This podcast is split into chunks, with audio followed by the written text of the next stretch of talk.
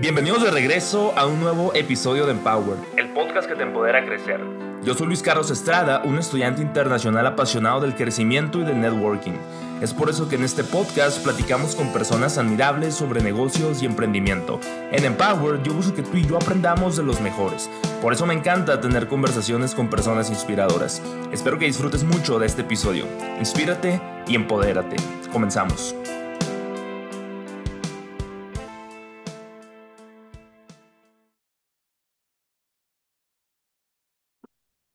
Bienvenidos a un nuevo episodio más de Empowered. El día de hoy me encuentro con César Salazar. Bienvenido, César, ¿cómo andas?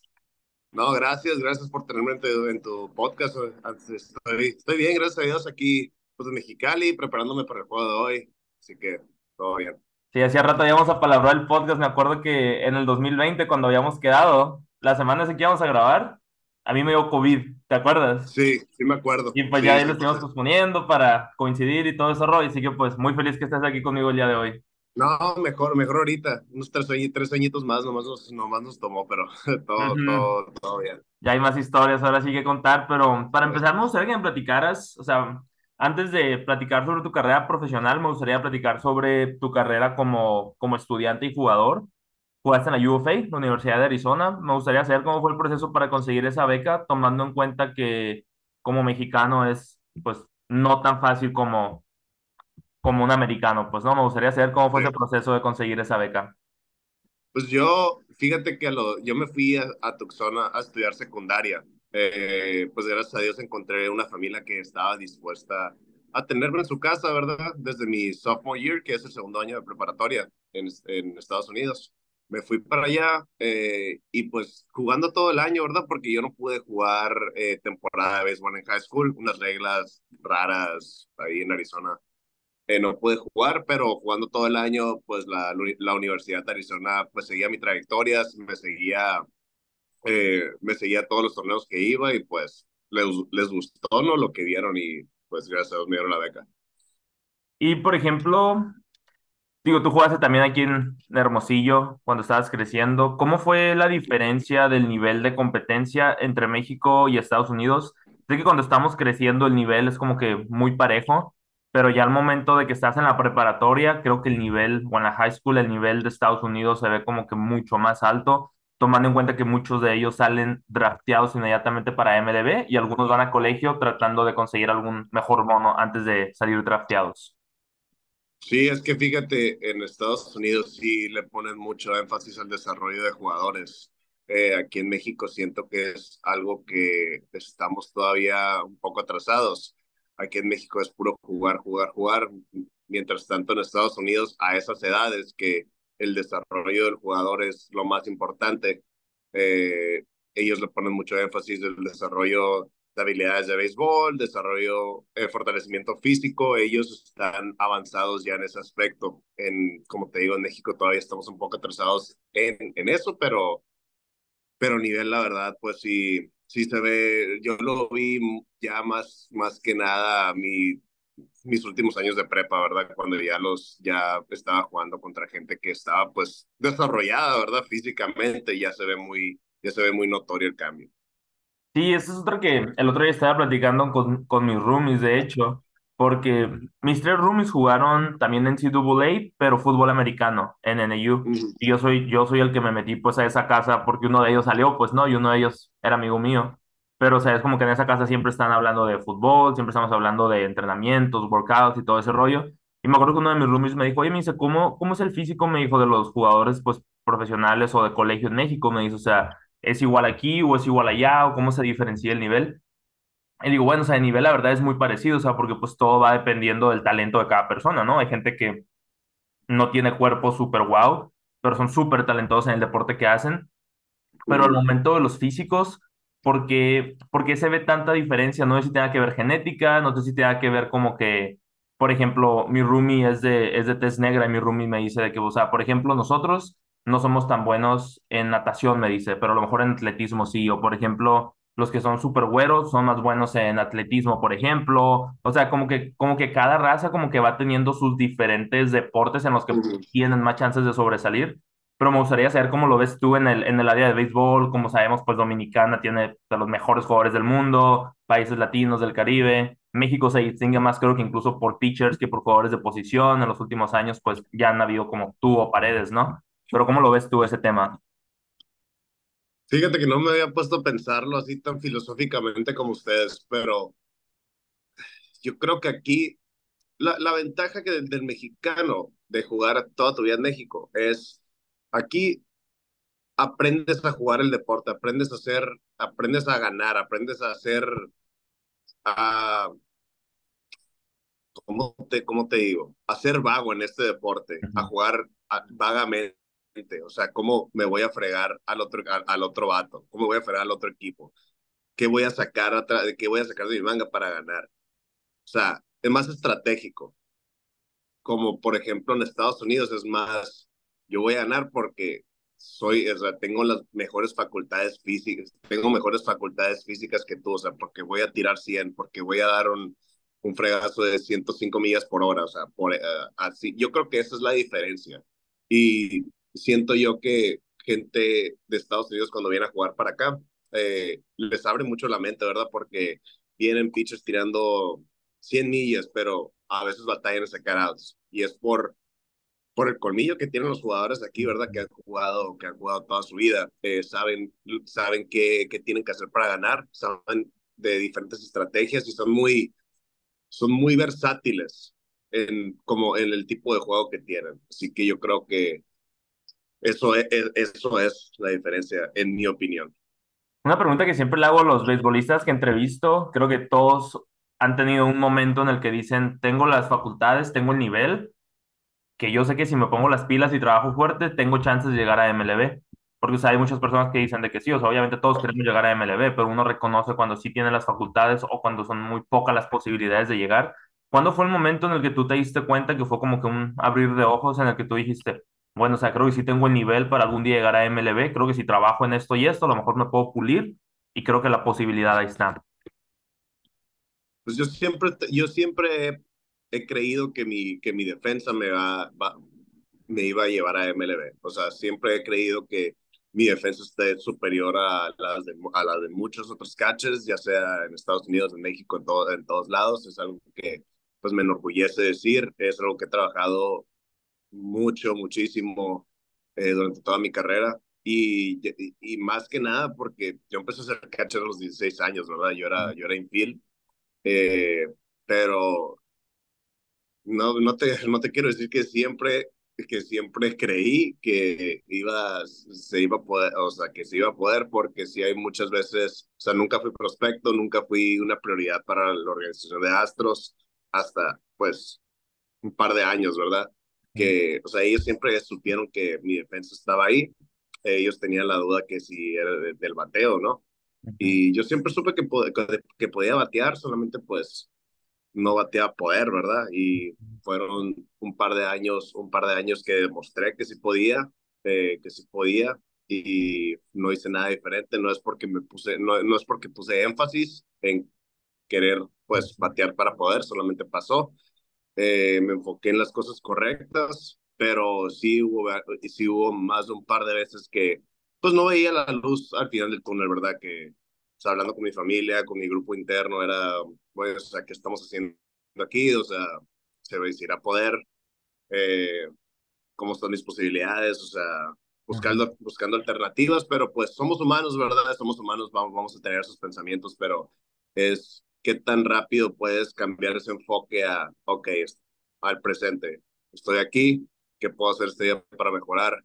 ¿Qué debo de hacer, qué debo de hacer para, pues, ser el mejor, el mejor César Salazar que se puede, ¿verdad? Eh, y sí, o sea, no te voy a decir que siempre tuve, siempre es eh, positivo, para adelante, todo eso, no, o sea, soy, soy humano, tengo derecho a tener sentimientos, tengo derecho a enojarme, a frustrarme, pero, pero lo bonito es que pude, es que puedo cambiar ese enfoque, pude cambiar ese enfoque en cosas pues que me iban a ayudar, ¿verdad? Y al final de cuentas cuando uno llega es, o sea, lo bonito, lo más bonito, en mi opinión, no es llegar en sí, es lo que te conviertes en el camino, en el transcurso a llegar. Y es más, y eso fue a base de fregazos y por más que nada, pues más las malas que las buenas, ¿verdad? Así que eso fue, eso, eso ha sido, ¿no? ¿Tu defensa dirías que ya la traías naturalmente y solamente la puliste o no la traías y lo trabajaste desde cero? Porque mencionas que eras infielder antes, ¿no? Y luego pues te convertiste en catcher. La tuve, la tuve que, la tuve que pulir. Tenía, tenía lo, tenía el movimiento de piernas, que yo creo que fue por el tenis, fue mucho tenis, y mm. tenía las manos para deshacerme de la pelota rápido, por infield. Okay. Pero fue eh, Luis Valenzuela, que es hasta la fecha mi coach de bateo, slash mi segundo papá literal, el que me llevó a Estados Unidos, fue que, fue que me dijo, oye, o sea, si quieres que te ayude a ir a Estados Unidos, necesitas hacer este cambio, o sea, de, de infield, yo creo que no, no, no, no vas a poder llegar al mejor béisbol del mundo, pero de catcher sí. Él me vio, él, me vio que, él me vio, vio un vio que podíamos tener ese proceso, ¿verdad? Él ya lo vio a futuro y pues al principio no quería, ¿no? Pero después fue a, base de fregazos, pues pulir y pulir y entrenar y ya hasta que todo se volvió second nature, ¿verdad? Pero si no, no, no fue, no, no lo tuve natural, o sea, tuve que lo que tenía natural fue pues movimiento de piernas y manos, pero bloquear, mascotear, llamar un juego, eh, ganarte los, la confianza de los pitchers, eso pues no, no, ¿verdad? Yo me acuerdo el día que te conocí, no sé si tú te acuerdas de ese día. ¿Cuál? A ver. El primer día que nos vimos, fue, darte cuenta que mm, era un viernes, si bien recuerdo, porque los jueves yo jugaba en la liga con el Chan, yo estaba en la preparatoria, pero y un día antes, el jueves, yo había tirado no sé, tres, cuatro entradas. Y al siguiente día voy a entrenar con el Chan. Estoy seguro que era un viernes. Y me dice el Chan, ah, me dice, pues tira suave, me dice, y tiras un blanquito. Y me acuerdo que tú ibas llegando al Hodgers ese día. Y el Chan me dijo, oh, mira, él es catcher. César, cáchale un blanquito. Porque desde entonces yo nomás era pitcher. Y me cachaste un blanquito cortito. Y luego de ahí ya fue cuando tú fuiste a entrenar con el Vini. Y luego ya en otra ocasión me metí contigo a batear. Y no me acuerdo con quién ibas tú, era, era un niño. Quizá, bueno, ahorita ya no es niño, ¿verdad? Seguramente, eso fue como 7, 8 años pero ahí fue cuando yo me di cuenta que tú estudiabas en la UFA, en la plática que te sacaba, y en ese entonces yo tenía la inquietud de irme a Estados Unidos para también jugar, pues en algún momento, y en ese momento ya fue cuando tú me empezaste a decir, o sea, más o menos como que cómo lo hayas hecho, que estabas en la UFA jugando béisbol, y era como que, ah, pues que, tú estás viviendo el sueño que yo quiero vivir, pues, ¿no? Entonces, bien curado eso, y ahí es cuando me acuerdo que el Chan estaba diciendo como halagos hacia ti, de cómo era como tu mascoteo. Entonces, es otra de las áreas que también tenías que pulir para que los pitchers se ganaran tu confianza, ¿no? Como tú lo mencionabas. Sí, 100%, o sea, tienes que, tienes que, pues las, esas pichadas, esas, esas pichadas que están cerca de la zona, o sea, tienes que ganarlas, ¿verdad? Y es, o sea, la mayoría de las veces los umpires, pues sí, tienen que ver la pelota, ¿verdad? Pero se basan en cómo uno cacha la pelota, ¿verdad? O sea, esa, esa pichada que está un centímetro afuera, afuera o abajo, si tú la cachas, si tú la mascotas bien, es la que te, es la que te, te la van a dar, ¿verdad? Y especialmente a la hora cero, el juego está en la línea, hoy ese strike puede ser, pues, enorme, ¿verdad?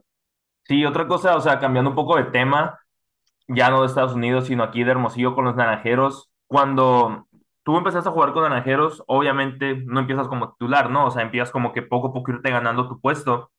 ¿Cómo fue ese proceso para ti y en qué momento fue cuando lograste ganar esa titularidad?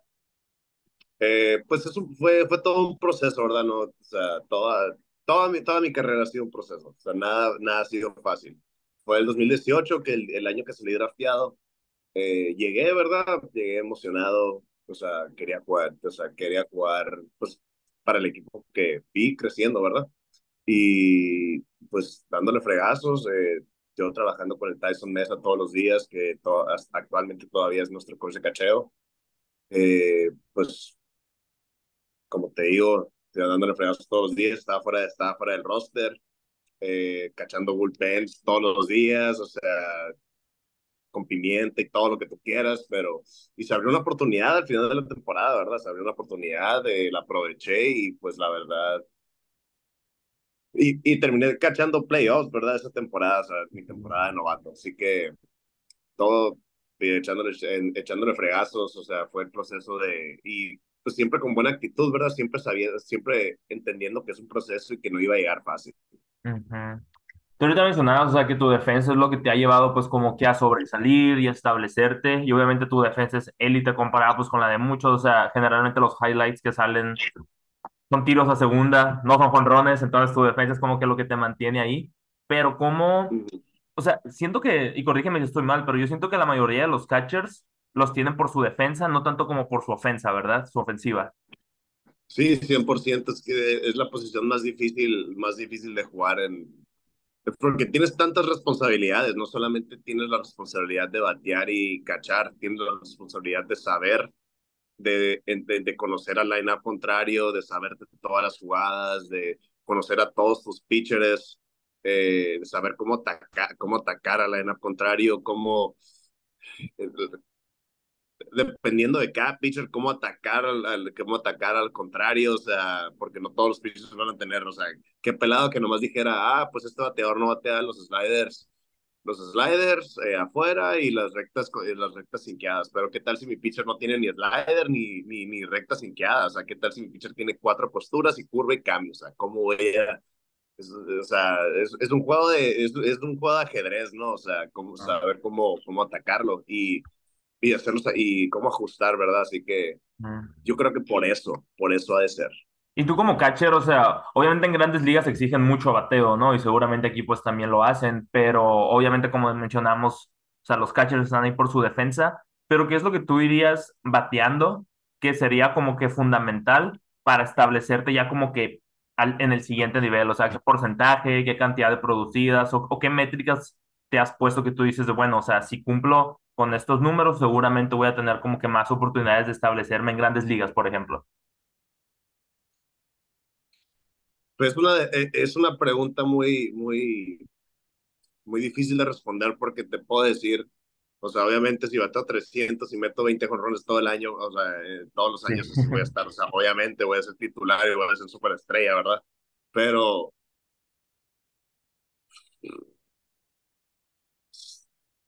yo creo, no, está muy difícil, o sea. Es que me pongo a pensar, o sea. ¿Mande? ¿Mande? Sí, me pongo a pensar, o sea, cuántos, por ejemplo, catchers hay en MLB que sean de poder y solamente se me viene a la mente Salvador Pérez. O sea, no ubico como que otro catcher que sea como que suene más por su bateo que por su defensa. Y Salvador Pérez también es súper gran catcher, entonces es como que una excepción ahí, ¿no? Superestrella, aguanta, o sea, superestrella, de no, o sea, para, para mí va a ser, yo, va a ser la defensa. si yo puedo, si yo puedo, si yo puedo mover corredores, dar mis, dar mis hits, dar mis hits cuando se, cuando se ocupan, encontrar barril consistentemente. Que yo sé que yo sé que puedo batear, yo sé que puedo hacer, no voy a ser un vato que te meta 20 jonrones, ¿verdad? Pero voy a ser un vato que te bate, que te bate dobles, que produzca, que mueva corredores, que juegue, que juegue para ganar, pues. Así que no quiero, no, no quiero ponerme un resultado, o sea, resultados así de, ah, tengo que bater los 80 para llegar, porque pues obviamente si bateo los 80 y meto 12 jonrones, sí voy a estar, pues, voy a estar en los días.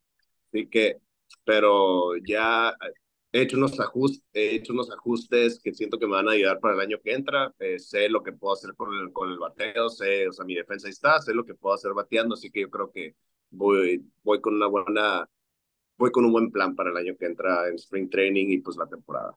¿A qué le das prioridad en tu vida tú para tener buenos resultados en todo lo que se refiere al béisbol profesional, que en este caso es tu trabajo? Yo siempre he pensado que si tú no puedes tener éxito en tu vida personal, tampoco vas a tener éxito en tu vida profesional. O sea, siento que van muy de la mano. Entonces me gustaría cómo manejas tu parte personal con tu vida personal fuera del campo y cómo eso se refleja a tener un buen desempeño en todo lo que concierne al béisbol lo que le doy prioridad en mi vida personal para que me ayude en el béisbol es el café, yo creo.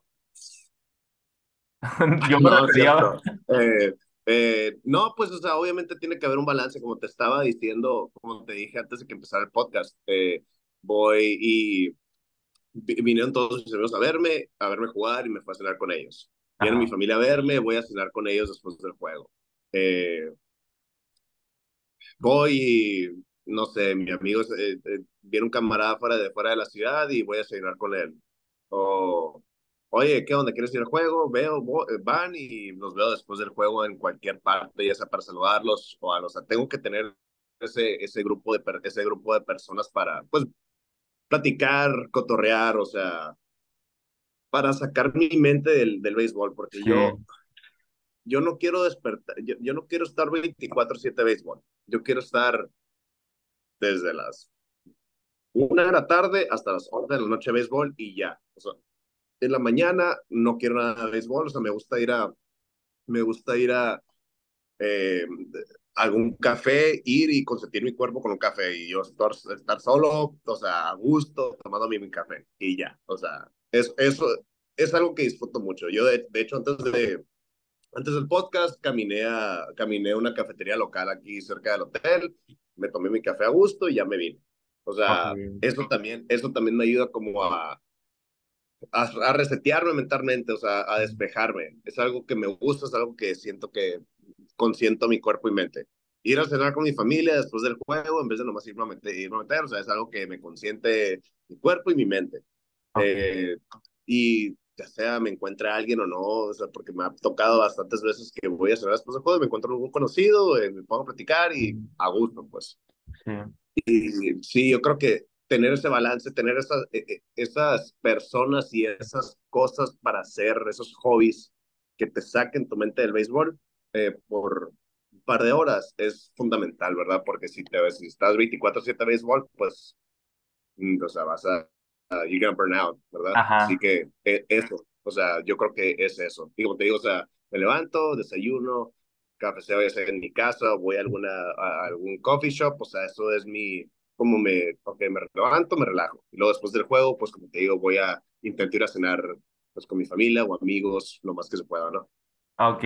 Una pregunta también que le hago a mucha gente también, o sea, porque pues también es un podcast de negocios sobre tu vida personal en el área financiera. ¿Tú cómo le haces, por ejemplo, para que, ok, o sea, voy a estar de beisbolista, probablemente, no sé, 15 20 años más o menos? ¿Cómo estructuras tú eso? ¿A qué le das prioridad? Y cómo tú vas como que siendo consciente de que, ok, a lo mejor puedo conseguir mucho dinero en poco tiempo como deportista, pero pues a lo mejor para los 40 ya, ya ir cambiando eso. O sea, ¿cómo tú eres como organizado en ese aspecto de tu vida para tomar decisiones inteligentes?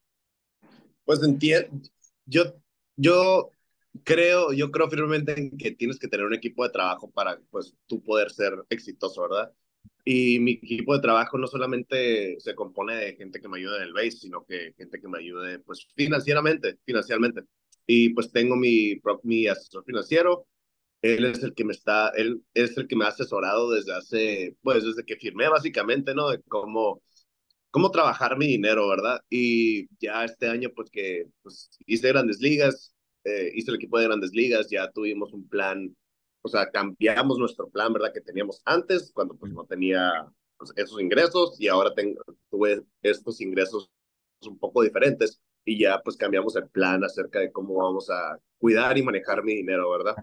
Eh, así que tengo, ah, tengo esa ayuda, o sea, no Ok, te quiero decir ahorita, ah, o sea, eh, stock market o tengo tantas propiedades, o sea, no, o sea, con él, él está encargado de eso. Yo también tengo un par de negocios ahí con, ahí con mi papá que estamos, que estamos pues empezando a, que queremos empezar a hacer, pero hasta ahí, pues, o sea, no, no le pongo tanto énfasis a ese, a ese aspecto de mi vida porque yo sé que tengo alguien con el que puedo confiar, ajá, que esté poniéndole, pues, porque ese es su trabajo, ¿verdad? Yo le, sí, yo le pago para eso. O sea, yo, o sea, yo me quiero enfocar en hacer, hacer mi carrera beisbolística lo mejor que pueda. Eh, ya a los 40 van a llegar y ya me, o sea, ya me la aviento a, a los 40, pero pues él por lo pronto va a ser el que me ayude ok. con esa parte de mi, esa parte de mi vida. Qué curado, qué buena respuesta. Ahora regresando al tema de los Astros, me gustaría que me platicaras el momento en el que saliste en el draft. Me acuerdo que te felicité ese día, si bien recuerdo fue en 2018, ¿verdad?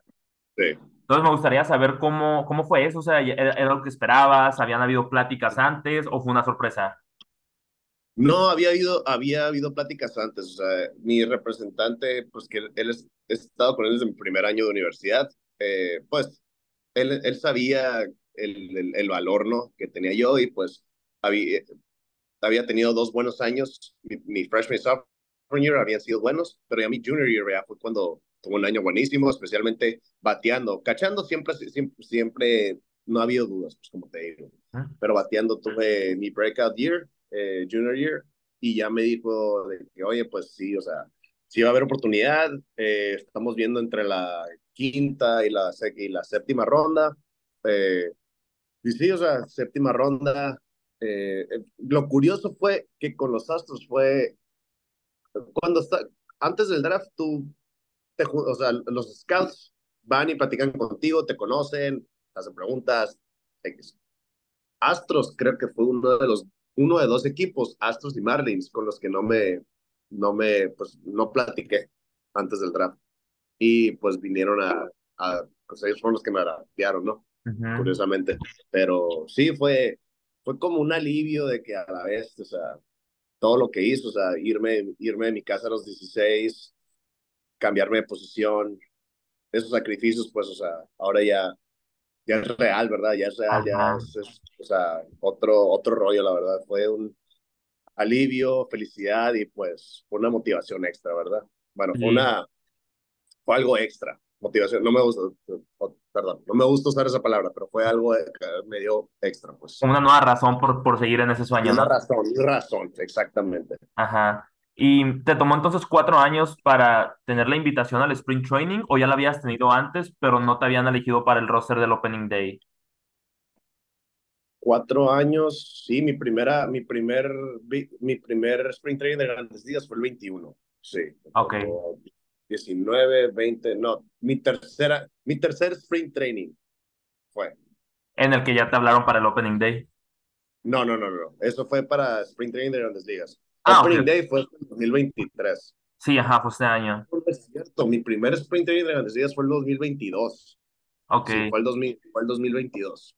Y ya el, 2020, el 2023 fue mi segundo año el, el Spring Training de Grandes Días y que hice el Opening Day. Ok, ok, ok. Entonces en el 22 no te hablan para el Spring Training, en el 23 te hablan inmediatamente para el Opening Day, pues no, al terminar Spring No, el 22, me, el 22 sí me, sí me llamaron para Spring Training de Grandes Ligas. Ah, sí, o sea, pero no te subieron a Grandes Ligas en el 22. No, no me subieron a Grandes Ligas, no. Sí, perdón, es a lo que me refería. Y en el 23 es cuando ya te llaman para el Opening Day de Grandes Ligas. ¿Y qué hiciste en el Spring Training del 23 diferente al 22 que convenció a los Astros de subirte al equipo grande? Fíjate que nada, fui, o sea, fui yo mismo, o sea, llegué con una, llegué con, pues, con, con confianza, como todos los años lo he hecho. Eh, llegué, lo que sí hice diferente fue llegar con una mentalidad de, ok, si eres tú, si, si solamente haces lo que tú sabes hacer, va, va a haber chance. Yo no sabía que para Opening Day, ¿verdad? O sea, yo no me la, O, sea, no me lo esperaba, pero sabía que iba a haber, que podía haber chance en algún punto en el año. Eh, que si, sabía, si hacía lo que yo sabía hacer, lo que yo sé que puedo hacer, iba a haber chance. Ok. Eh, y fui, la verdad, pues tenía, o sea, fue un sprint training muy, muy a gusto, o sea, solamente, no, no solamente era béisbol, pero también, pues, y fue conocer más, conocí más la ciudad de, la ciudad de West Palm Beach, o sea, tuve, o sea, esas combinaciones me hicieron como que más, llegar más fresco, ¿no? A los juegos, a los entrenamientos y me fue bien y pues la verdad notaron, había, había una necesidad para un tercer catcher y pues me, me llamaron, ¿no? ¿Y cómo fue, o sea, empezar a convivir con peloteros que seguramente habías visto en la tele, como Altuve, Peña, Verlander, incluso que llegó creo que muy después de la temporada?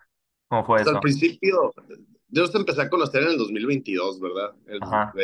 los empecé a conocer en el 2022 en Spring Training, pero fue, o sea, entender que ellos son, eh, eh, ellos quieren ser tratados como personas normales, también ellos son personas normales, obviamente con un respeto, con un, obviamente con un tipo de respeto más, o sea, más alto, pues son, pues, tienen una trayectoria muy, muy chingón, la verdad, pero solo demostrarles respeto, demostrarles que estás trabajando, que vas a trabajar duro para, para ayudar al equipo a ganar, ¿verdad? Demostrarles eso, pues ellos lo aprecian y demuestran, ¿no? Que te, que, que te aprecian, demuestran que te respetan. Y fue, pues, o sea, yo al principio estaba de que fangirling, ¿verdad? De que este, pues, tú y Jordan Álvarez, o sea, pero no, ellos no, quiero que, no quieren que los traten así, que se quieren, quieren que los traten como personas normales, o sea, son, pero no, es otro rollo, la verdad. Y como es, por ejemplo, o sea, siempre he tenido la duda, o sea, es como que, ah, sí, o sea, llegamos, todos hacemos un grupo de WhatsApp, le puedo marcar o mandarle un WhatsApp a José Altuve cuando quiera, o cómo hacen ustedes el tema de comunicación.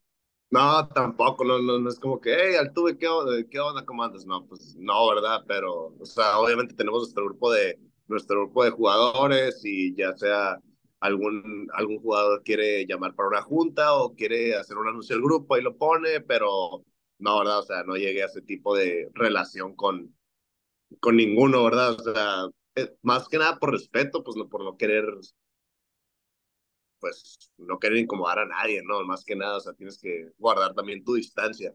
Pero sí, o sea, eso, e, eso es, no es como que, eh, tuve qué onda, o sea, no, es, tenemos el grupo y es de que, hey, va a haber meeting hoy, o oye, catchers eh, en, la, en, en este cuarto a esta hora, o oye, desayuno, cena de equipo, o sea, así pues. Ok, sí, me pongo a pensar eso porque, por ejemplo, ah, pues ahorita que están ustedes jugando contra, contra Águilas, ubicas a Yanguervi Solarte, ¿verdad? Sí en verano lo entrevisté a Jan Gervis y él estuvo con Yankees en la última temporada de Derek Jeter. Entonces, pues me contó como que toda, pues, todo el desmadre que se formaron en los estadios con los fanáticos por ver a Jeter, pues, ¿no? Y me acuerdo que yo me quedaba con la duda. O sea, que seguramente Jan Gervis llegó ahí, o sea, de volar, le sacó su WhatsApp a Derek Jeter, que pues capaz que ni usa, ¿verdad? O sea, pero pues obviamente no es así, pues, pero yo siempre como que me quedaba con la duda, ¿tendrán su grupo de WhatsApp todos en grandes ligas? ¿Tendrán así como que esa cercanía? Pero pues ahí supongo que pues hay muchas jerarquías y, o sea, es un equipo que no nomás son los jugadores, sino un chorro de personas más, pues, ¿no? Sí, Sí. 100%. Cuando tú estás en grandes ligas, cuando ya estás en el Opening Day, ¿cuándo fue el momento en el que pegaste tu primer hit? Porque yo me acuerdo que yo estaba en Flagstaff en ese entonces y yo estaba siguiendo los juegos como para ver cuándo ibas a aparecer en el line-up, como para poner ese juego en, en los B-Network, pues para ver cuándo salía el primer hit, pues no. Sí, fue, si mal no recuerdo, el 16 de abril. Ok, 16 de abril fue. Fue mi quinto, mi quinto turno oficial ok. porque Ah, porque te dieron bases, ¿no? Sí, mi primer turno fue base por bola, después me dieron el, eh, me dieron el, el, juego, el juego titular, me fui de cuatro nada, y después pasaron como, no, fue el 14 de abril, pasaron como, pasaron nueve días, me dieron, estábamos perdiendo por bastantes, y luego me dijeron que, hey, César, que, César, ponte listo, vas a entrar a batear. Y ahí fue cuando pegué mi primer hit. Y curiosamente, Al siguiente día íbamos ganando por un chorro y me dijeron, hey César, ¿vas a batear? Y yo, ¿todo bien? Y pegué, y pegué ojito otra, otra vez. Y Mm, luego el tercer día seguido me dijeron, César, vas a batear. Estaba el juego, ya estaba el juego, eh, estaba el juego cerrado, hey, vas a batear. Y ahí no, ahí no pegué. Pero sí bateé, tuve oportunidad de hacer, de ba- bateador emergente tres días seguidos. Y en dos de los primeros dos metí hit.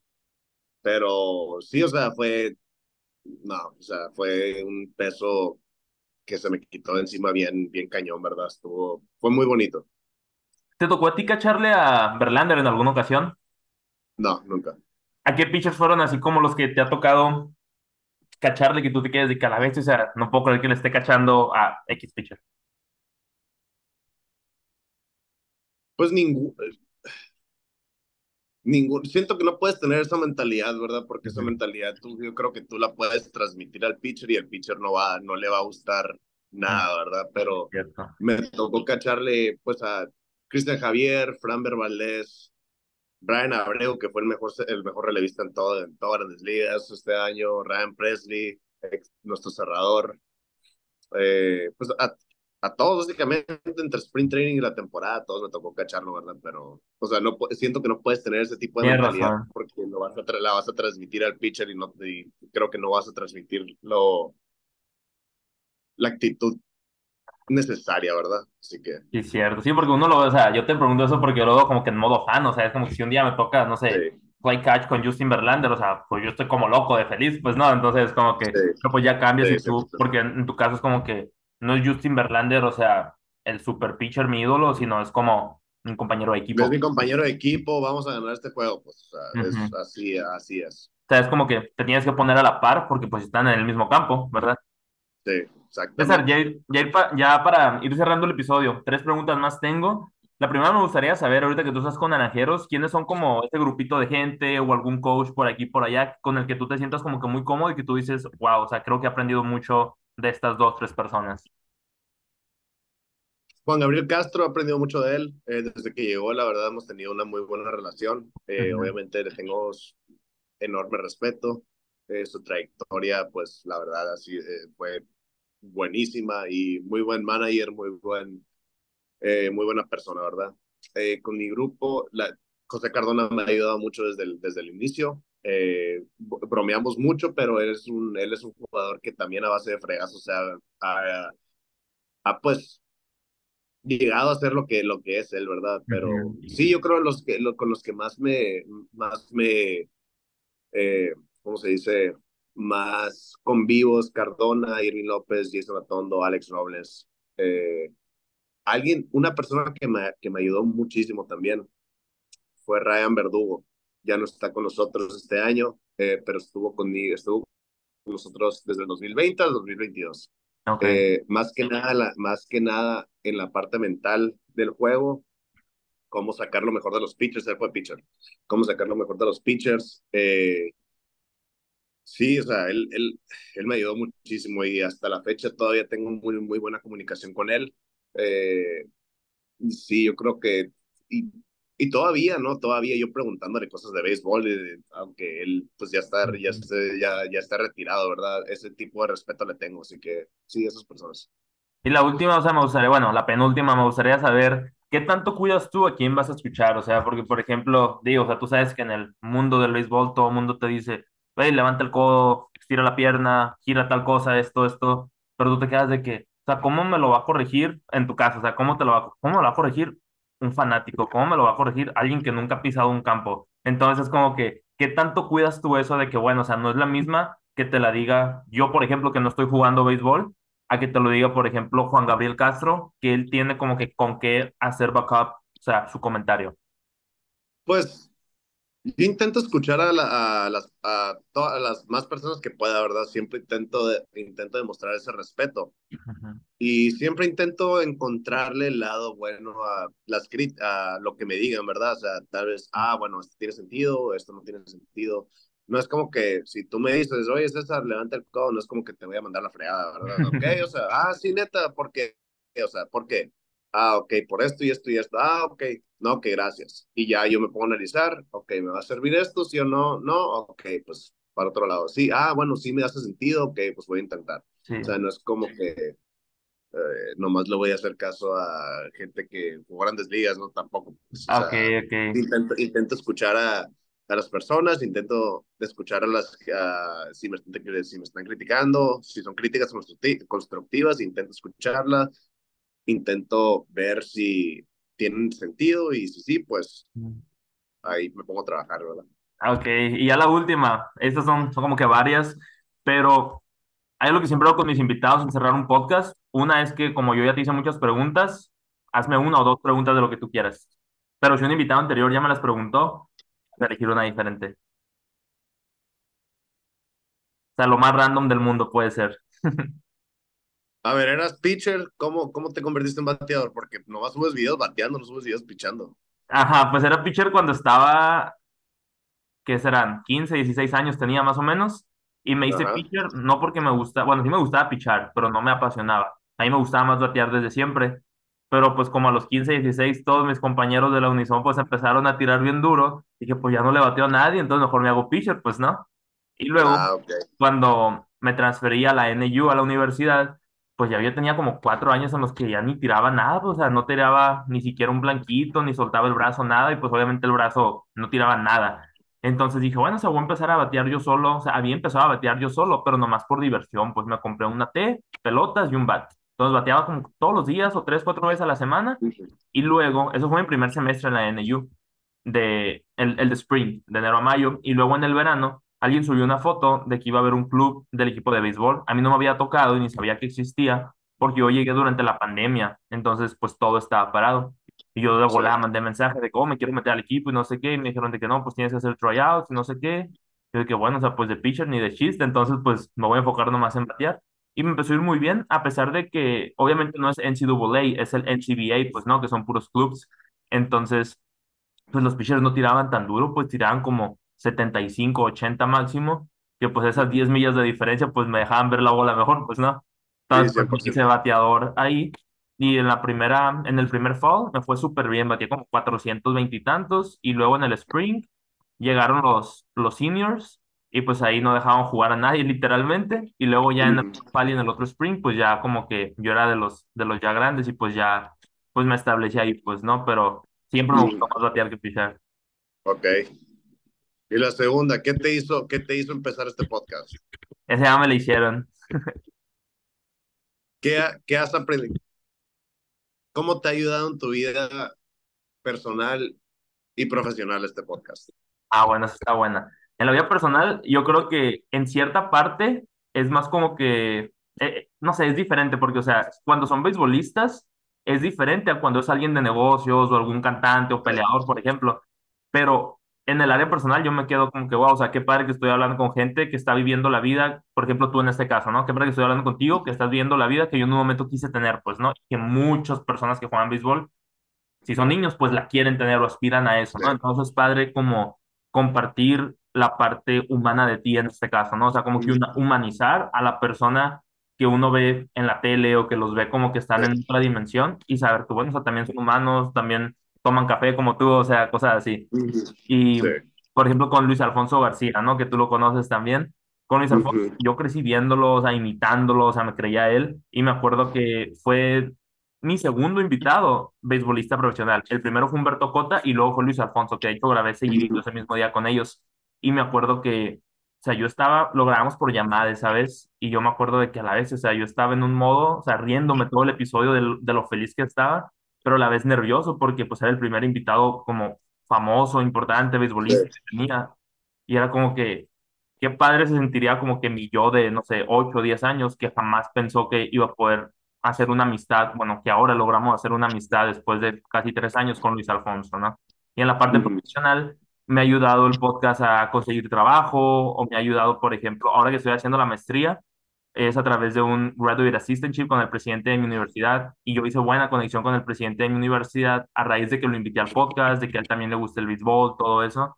Entonces el podcast me ha ayudado como a conseguir becas o trabajos y ese trabajo es como que el trabajo que me está pagando la maestría también. Entonces como que sí, me ha ayudado mucho como que en el área, no tanto profesional, pero como estudiante pro- para ser profesional, pues no, ándale, sí, a eso me refería.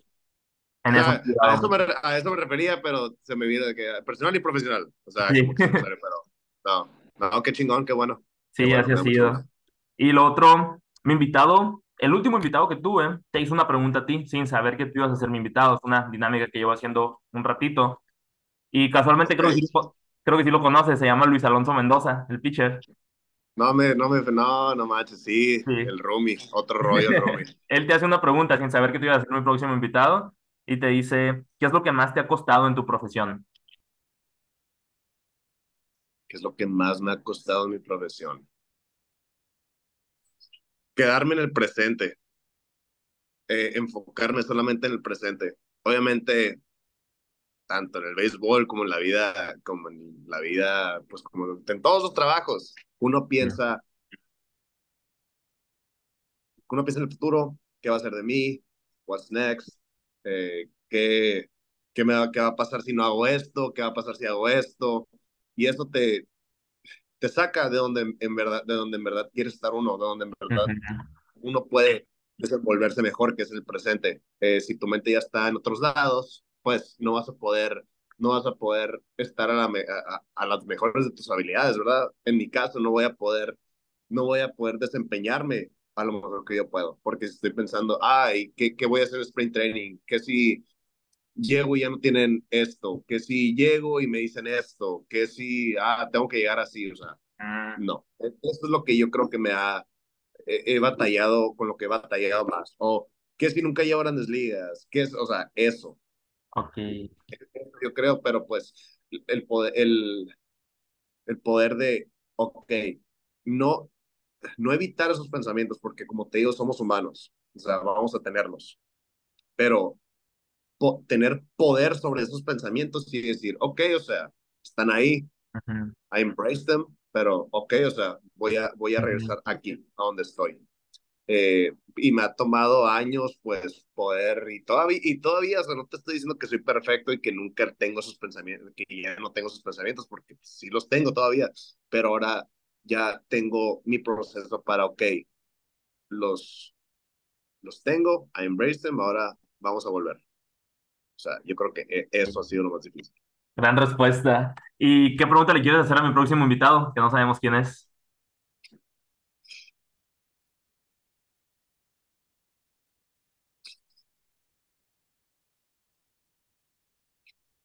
A la vez, ¿qué dices está, güey? ¿Qué impacto, quieres tener, ¿qué, impacto quieres tener para las personas que te rodean? ¿Qué impacto quieres tener para las personas que te rodean? Ok, aquí lo apunté ya. Ok, César, pues muchas gracias por haber estado conmigo hoy. La neta que aprecio mucho tu tiempo y disfruté mucho la plática. Lo que quieras decir antes de despedirnos. ¿Qué viene para no, ti? Qué bueno, próximo, no. próximo año. Sí, no, qué bueno que ya, qué bueno que por fin se nos dio. Eh, lo siento, la, la, semana pasada estaba bien enfermo, pero eh, eh, qué bueno que se nos dio y no agradecerte por tenerme en tu podcast y por y por darme el tiempo, ¿verdad? Para platicar acerca de, acerca de mi, de mi trayectoria y pues espero que, espero que pueda ayudar, pueda ayudar a, a alguien, ¿no? Con esto, con, este podcast. Sí, muchas gracias. Obviamente tienes la invitación abierta para hacer una segunda parte, luego ya para que cuentes más historias de tu paso en Grandes Ligas. Dale. Y pues muchas gracias por haber estado con nosotros hoy. A la gente que se quedó escuchando, no se olviden de compartirlo en sus historias. Me pueden encontrar en Insta como arroba Luis Carlos Estrada 2. César, ¿cómo te podemos encontrar? Como César Salazar 29. Ok, nos vemos en el próximo episodio. Bye.